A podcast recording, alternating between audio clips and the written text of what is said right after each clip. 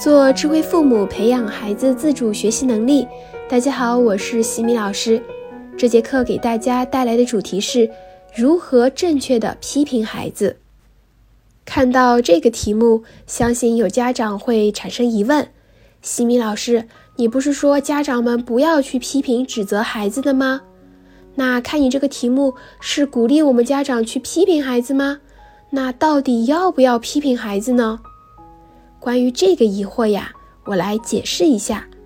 之所以一直在课程中提倡多鼓励孩子，是因为现在很多孩子缺乏自信、胆小、不爱学习、自我否定、没有主见等等，这些呢都是与父母的过度批评有关。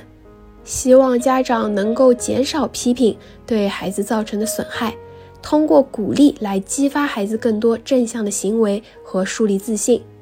但是这并不是意味着孩子就因此不能够再批评了。事物没有完全的绝对。一个孩子如果从小到大从来都只是接受鼓励，没有接受过批评，那么就会让孩子产生一种错觉，自己什么都很好，什么都行，渐渐的就会丧失自我评价的能力。等到有一天突然接受到他人，比如老师。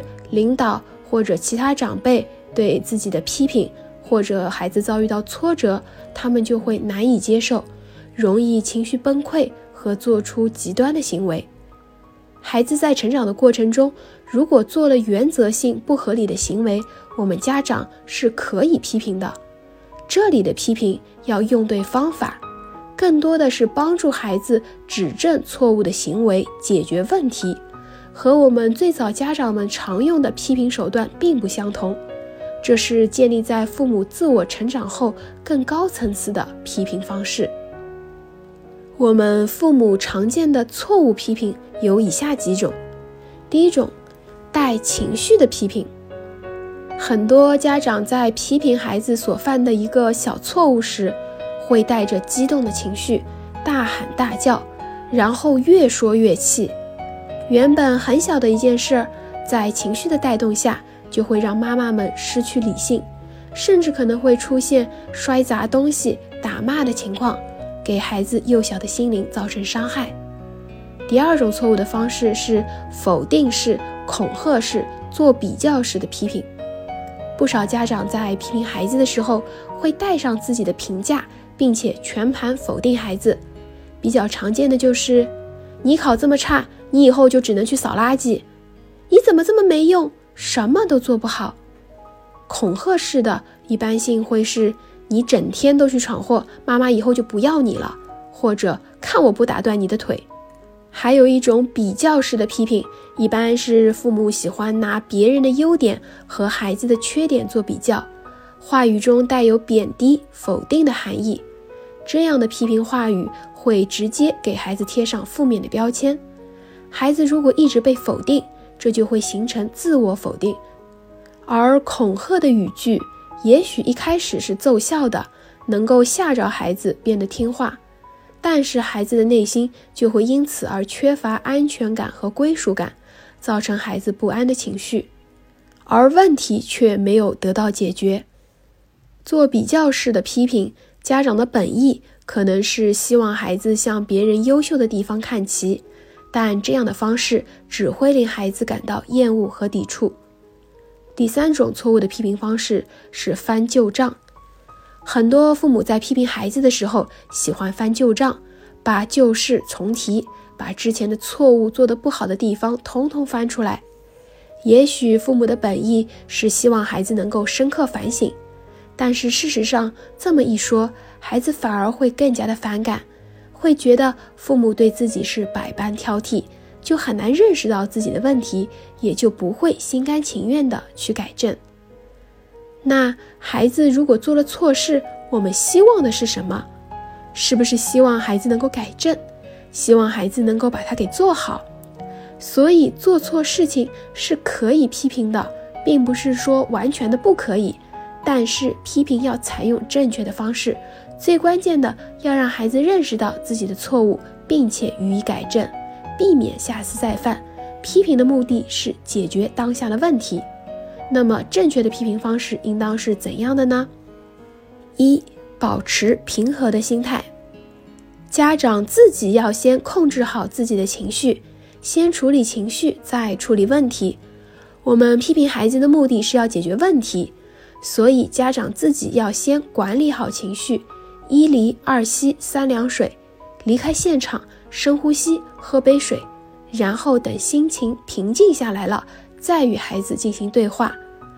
二，批评的时候要保护孩子的自尊和自我价值。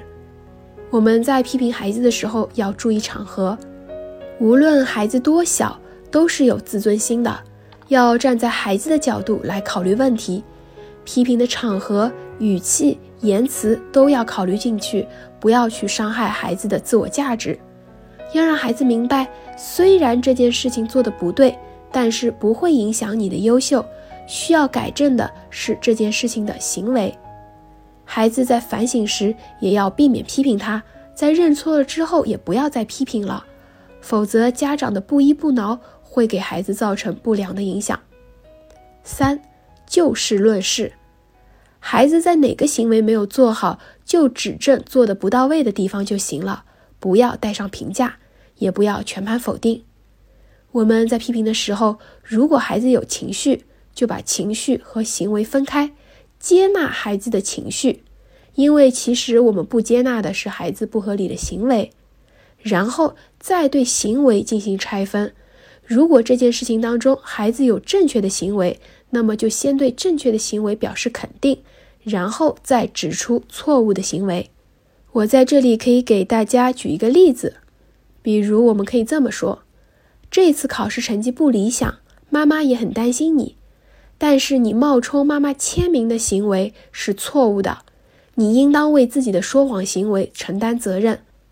妈妈后面每周都会去问老师最近有没有考试，也会检查你卷子上面的签名笔记。如果一个月下来你能够主动将卷子带回来，妈妈后面就不会再与老师联系。而如果还是出现了像今天这样的情况，那么这一整个学期妈妈都会与老师核对考试情况。妈妈相信你是一个诚实的孩子，如果你愿意努力。诚信和信任是可以重新赢回来的。那像这样的批评方式，就能够让孩子明白撒谎是要承担后果的。同时，这样的批评也保留了孩子的自尊，孩子也会愿意通过努力去改正错误。用平和的语言表明自己坚决的态度，孩子才会心甘情愿的去接受批评，并且改正错误。在下一期的课程中，我将会和大家分享如何帮助孩子规划寒假安排。感谢各位收听。如果你喜欢西米老师的课程，欢迎在评论区给到反馈意见。在节目的最后，西米老师要给大家送福利了。